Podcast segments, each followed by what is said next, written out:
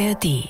SWR 2 Wissen. So geil, wie zuverlässig sich die Leute bei diesem Thema aufregen, oder?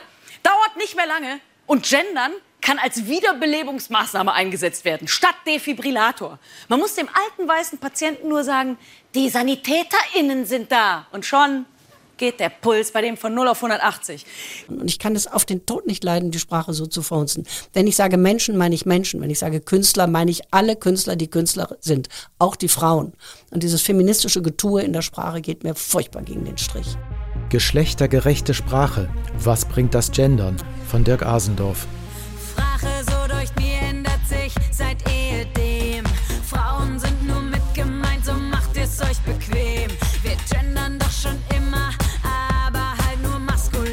Elke Heidenreich beklagt Sprachverhunzung. Dabei stand die inzwischen fast 80-jährige Literatin in jungen Jahren als Ruhrpottschnauze Else Strattmann auf der Kabarettbühne und war damit eine Vorgängerin der Comedian Caroline Kebekus, die heute in der ARD als Lady Gender Gaga auftritt.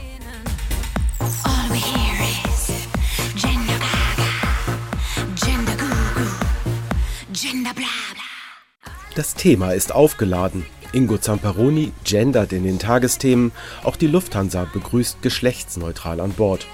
Sarah Wagenknecht hingegen nennt sich Ökonom, nicht Ökonomin, denn ihr Geschlecht habe mit ihrer beruflichen Qualifikation nichts zu tun. Und der Rat für deutsche Rechtschreibung, die einzige amtliche Instanz in diesen Fragen, lehnt Unterstriche und Gendersternchen ab. Doch immer mehr Behörden, Unternehmen, Hochschulen und Medien erlassen Richtlinien, in denen sie ihre Angestellten dazu auffordern, genau diese Formen zu verwenden.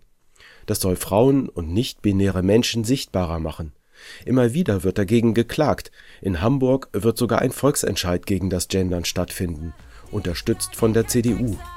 Gestritten wird über geschlechtergerechte Sprache schon seit Jahrzehnten. Doch was das Gendern tatsächlich bewirkt, ist erstaunlich wenig erforscht. Ihr seid einfach alle in eurer Bubble drinnen.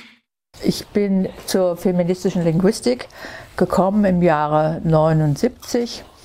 Den Namen feministische Linguistik habe ich übrigens selbst geprägt. Senta Tröme-Plötz und ich, wir gelten ja als die beiden Hauptbegründerinnen dieses Forschungszweigs. Das Deutsche als Männersprache, so heißt die Aufsatzsammlung, mit der Luise F. Pusch feministische Sprachkritik in Deutschland populär gemacht hat. Über 150.000 Mal hat sich das Buch verkauft. Und noch immer ist der Saal voll, wenn die Sprachwissenschaftlerin ihre zentrale These vorträgt. Die Frauen haben einen untergeordneten Status. Diese alte Regel, wenn 99 Frauen zusammen sind und ein einziger Mann kommt hinzu, dann werden, also wenn es Sängerinnen sind, aus 99 Sängerinnen plötzlich 100 Sänger. Der eine Mann macht diese ganze Gruppe zu einer symbolisch männlichen Gruppe, steht in jeder Grammatik nachzulesen. Gemeint ist das sogenannte generische Maskulinum. Generisch deshalb, weil die männliche Form hier im allgemeingültigen Sinne, also auch für Frauen und Menschen diversen Geschlechts gebraucht wird. Das passiert im Plural, wie bei den 100 Sängern, von denen 99 Frauen sind, aber auch im Singular, wenn zum Beispiel davon die Rede ist, dass wir zum Arzt gehen oder uns beim Bäcker ein Brötchen kaufen. Denken wir dann auch an eine Ärztin und eine Bäckerin? Die feministische Linguistik sagt Nein. Die Freiburger Sprachwissenschaftlerin Helga Kotthoff meint, es kommt darauf an. Frau Pusch hat das immer alles sehr witzig auch äh, formuliert, das morsche Gebälk des Deutschen. Und bis dato, äh, so ähnlich sagt sie das, kamen Frauen in der Sprache kaum vor. Das stimmt einfach in dieser Radikalität nicht.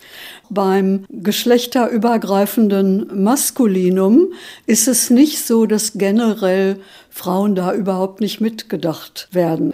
Wenn ich sage, die Frankfurter leiden unter Fluglärm, dann denkt niemand, dass nur die Männer unter Fluglärm leiden.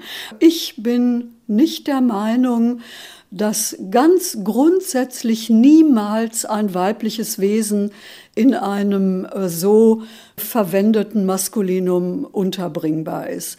Was also passiert in den Köpfen, wenn im Deutschen das generische Maskulinum verwendet wird?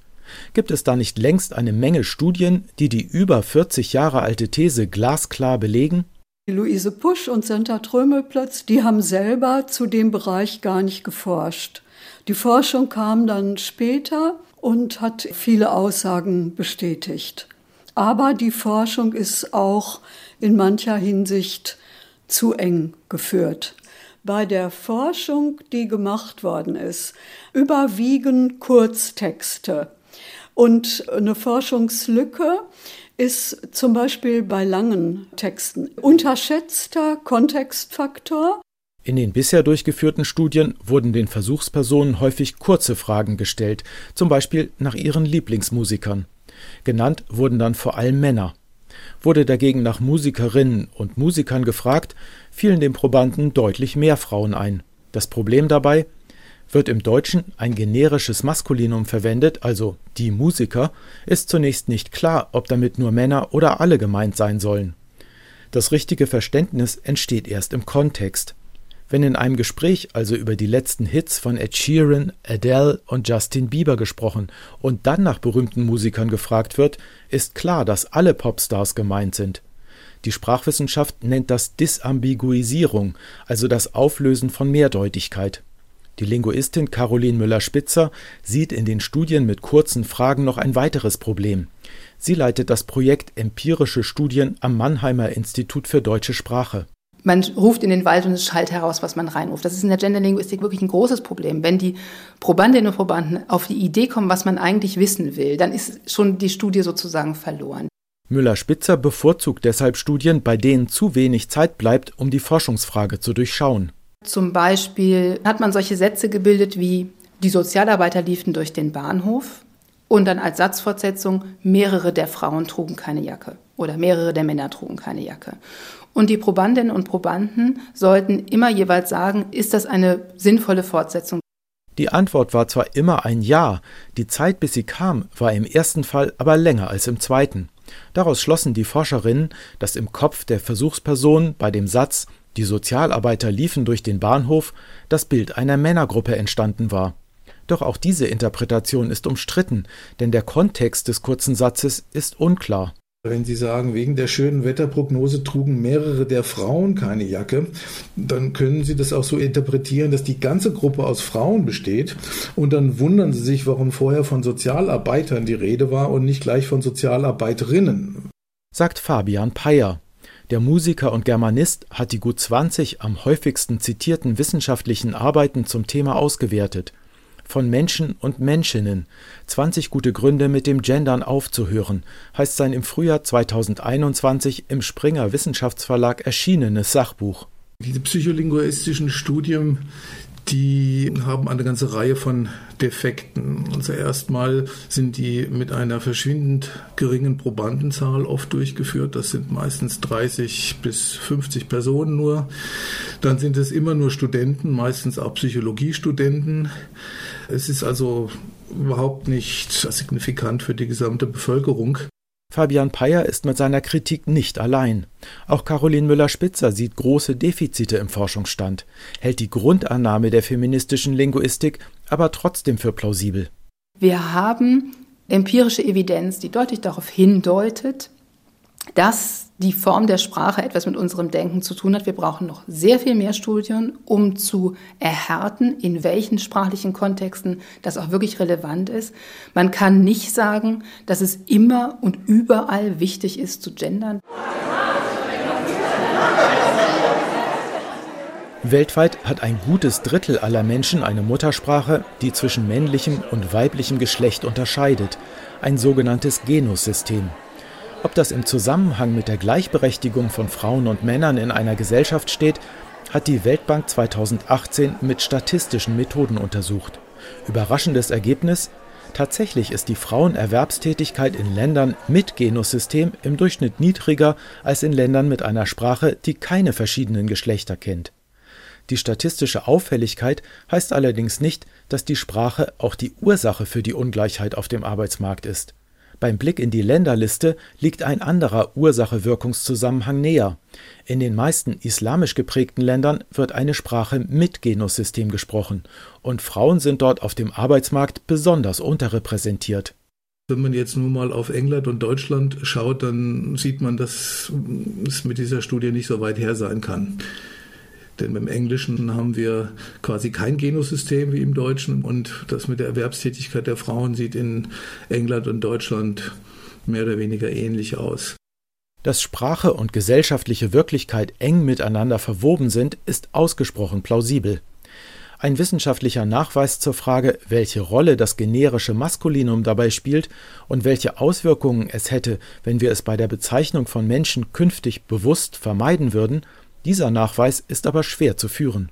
Wir brauchen auf jeden Fall in ganz vielen dieser Bereiche mehr Daten. Und es wäre toll, wenn sich auch die Leute, die sagen, die Genderlinguistik hat bisher noch nichts Sinnvolles irgendwie da hervorgebracht, dann wirklich auch mit Studien daran beteiligen würden. Das würde die ganze Diskussion auf jeden Fall sachlicher machen. Die Lücken in der Forschung haben auch damit zu tun, dass Universitäten und Forschungsinstitutionen der feministischen Linguistik über lange Zeit keinen Raum gegeben haben. Luise F. Pusch erinnert sich noch gut an die Anfänge. Ich war bis zum Eintauchen in diese feministische Sprachforschung eine ganz traditionelle Linguistin, sehr erfolgreich und sehr traditionell eben. Ich habe Sachen geschrieben mit Titeln wie die Substantivierung von Verben mit Satzkomplementen im Englischen und im Deutschen. Das war meine Dissertation. Und ich hatte also 2000 Seiten traditioneller Linguistik abgeliefert, war dafür wirklich sehr äh, gefördert worden und gelobt worden. Und dann kamen da zehn Seiten feministische Linguistik und ich hielt das für das Beste, was mir bis dahin so eingefallen war. Und dachte, ja, ich dachte immer noch, die Wissenschaft ist eigentlich auf Innovation bedacht und ja, Pustekuchen. Pusch hatte sich an der Uni Konstanz habilitiert. Doch an der sogenannten Reformuniversität lehrten zu der Zeit 144 Professoren und keine einzige Professorin. Obwohl die Begründerin der feministischen Linguistik in Deutschland bei zahlreichen Berufungsverfahren in die engste Wahl gekommen war, bekam sie am Ende nie eine Professur. Ihren Lebensunterhalt musste sie außerhalb etablierter Wissenschaftseinrichtungen mit Seminaren und Publikationen verdienen scharfzüngig, ironisch und noch immer populär. Das liegt daran, erstens, dass es mir verwehrt wurde, Nachwuchs auszubilden. Ich hatte keine Konkurrenz. Auf diesem Gebiet gibt es auf Deutsch eigentlich außer meinen Arbeiten nichts Rechtes.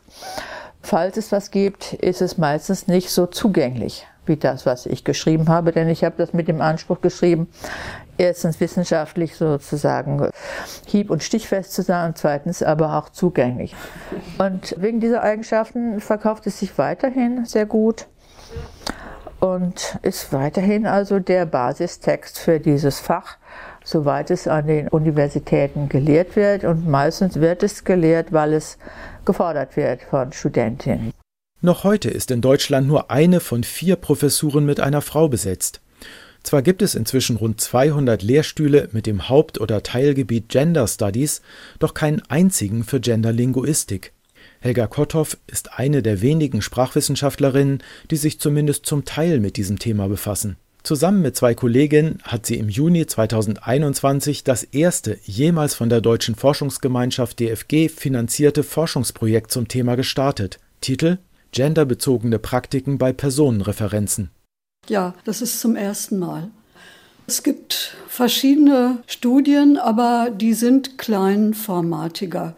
Und es gibt auch Forschung, die auf große Finanzmittel nicht angewiesen ist. Also natürlich wurden einige Unterfragestellungen auch angegangen, aber wir sind jetzt eben zu dritt mit drei Unterprojekten. In einem der Unterprojekte wird es um all die Leitfäden zum geschlechtergerechten Sprachgebrauch gehen, die in den letzten Jahren von Städten, Bildungseinrichtungen und Unternehmen herausgegeben wurden.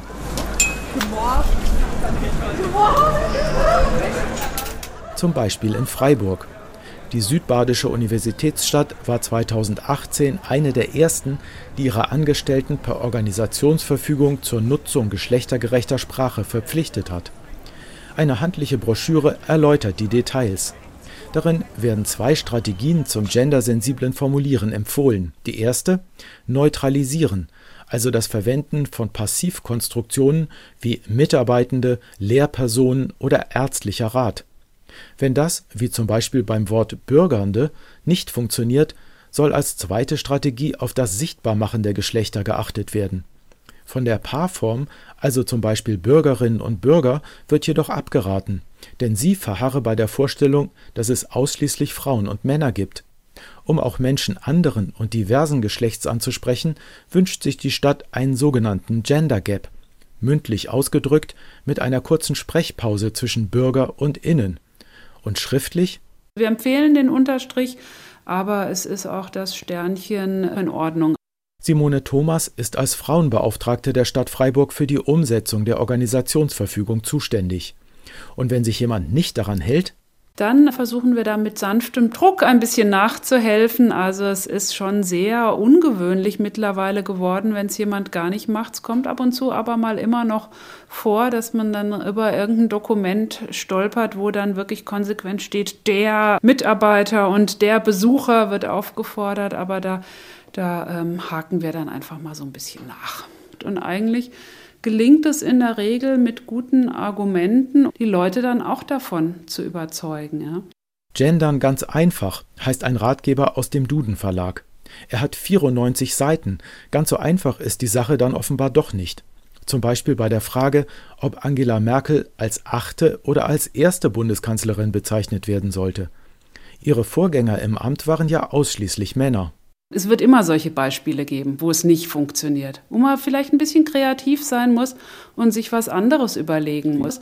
Ich könnte auch sagen, Angela Merkel ist die erste Frau und in ihrer Funktion als Bundeskanzlerin die achte, die dieses Land leitet oder so. Ja, müsste jetzt auch noch mal ein bisschen Gehirnschmalz aufwenden. Ja, ich sage nicht, dass es einfach ist. Manchmal muss man ein bisschen um die Ecke denken. Aber es gibt auch ganz viele einfache Beispiele und da wundere ich mich schon, warum die nicht benutzt werden. Ja? Man muss ja nicht Rednerpult sagen, man kann Redepult sagen. Ja? Oder man muss auch nicht Drei-Mann-Zelt sagen, man kann Drei-Personen-Zelt sagen. Ja? Doch die Verunsicherung ist groß, sagt Sabine Krome. Sie ist Geschäftsführerin des Rats für deutsche Rechtschreibung.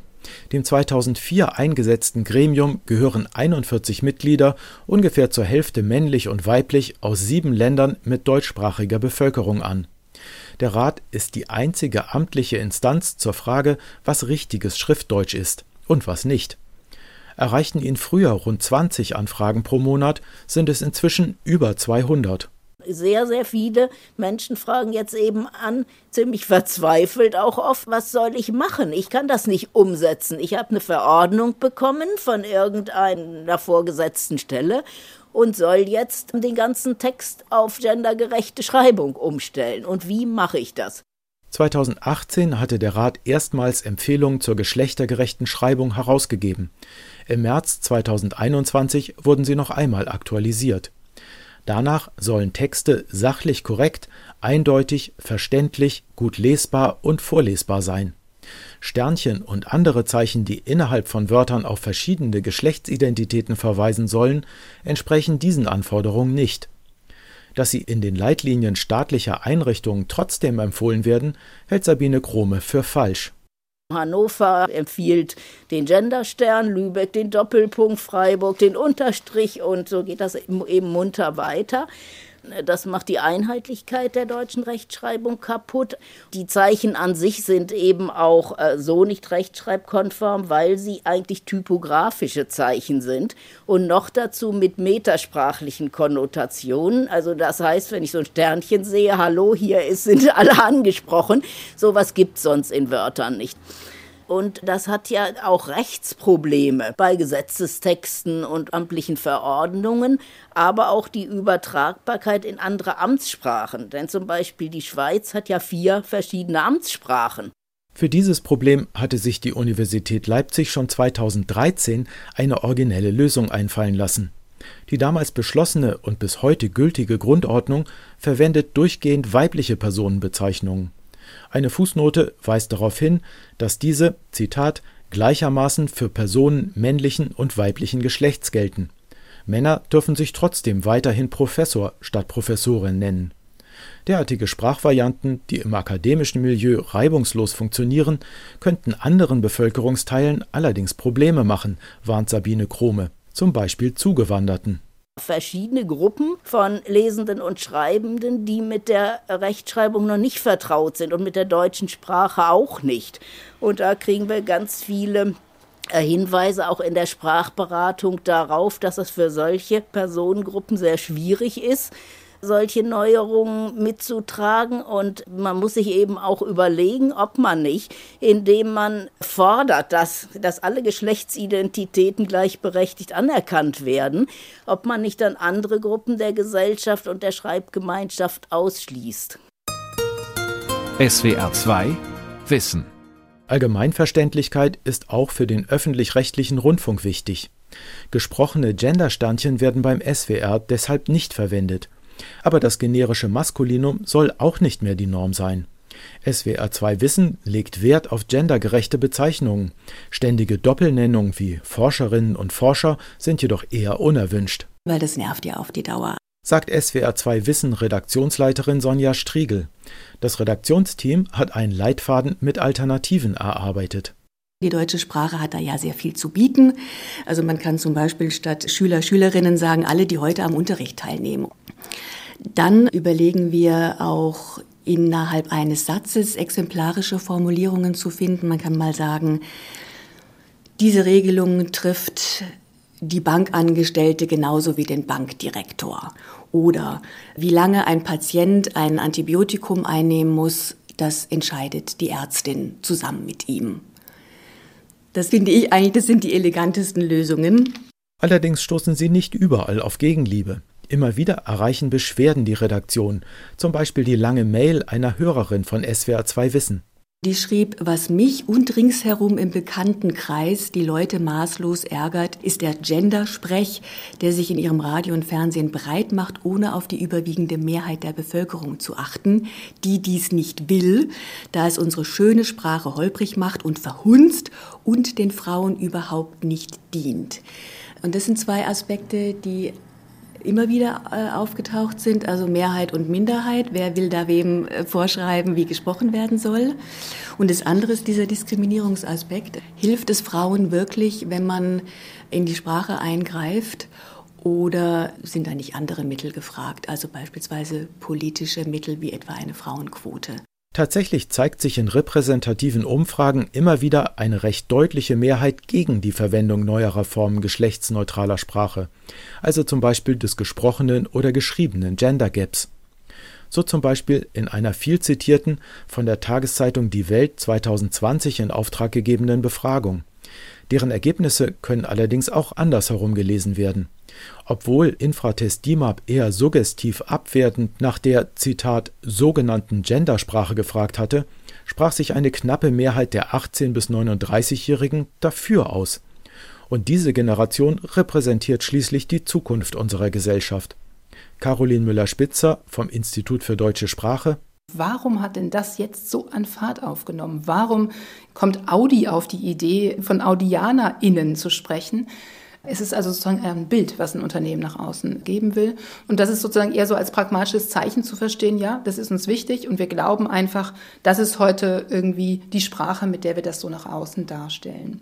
Das muss man schon im Kontext der MeToo-Bewegung sehen. Und es scheint irgendwie doch so zu sein, dass doch nicht nur eine ganz kleine Minderheit das Gefühl hat, das könnte was verändern, sondern sehr viel mehr Leute. Und Sprachwandel funktioniert immer wie ein Trampelpfad. Je mehr Leute ihn gehen, desto mehr verändert sich.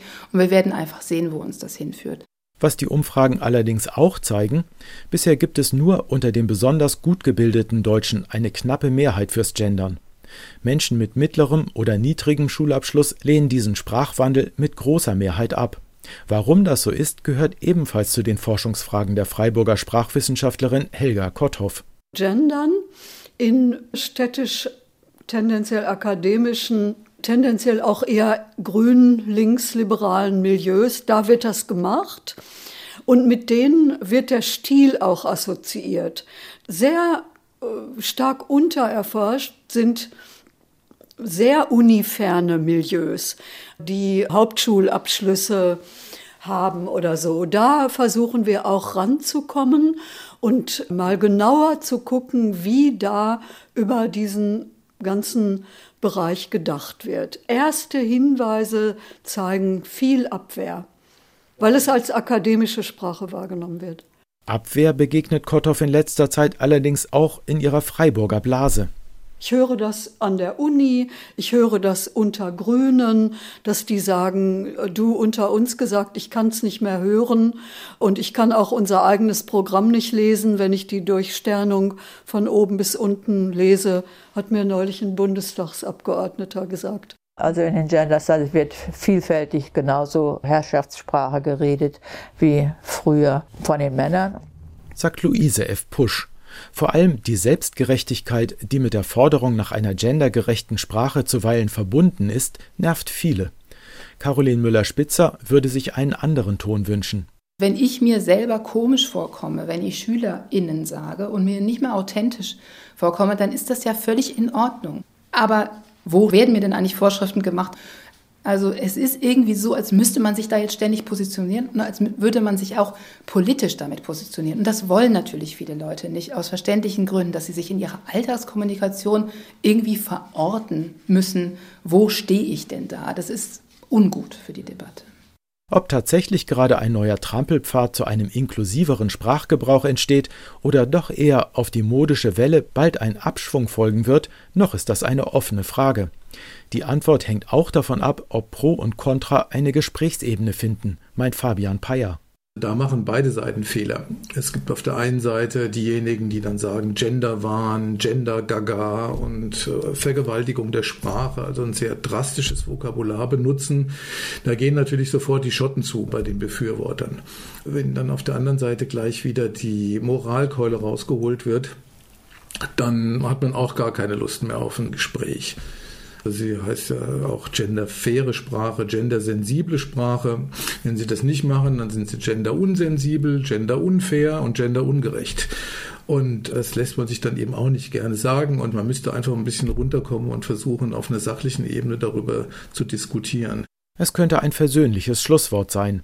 Aber sollte diese Folge von SWR 2 Wissen über geschlechtergerechte Sprache wirklich mit dem Zitat eines älteren Mannes enden? Oder vielleicht doch lieber mit den Worten einer jüngeren Frau.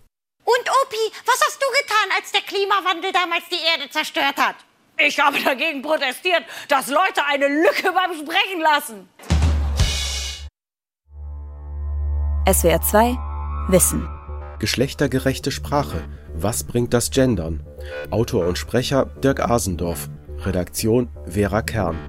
Ein aktualisierter Beitrag aus dem Jahr 2021. SWR 2 Wissen.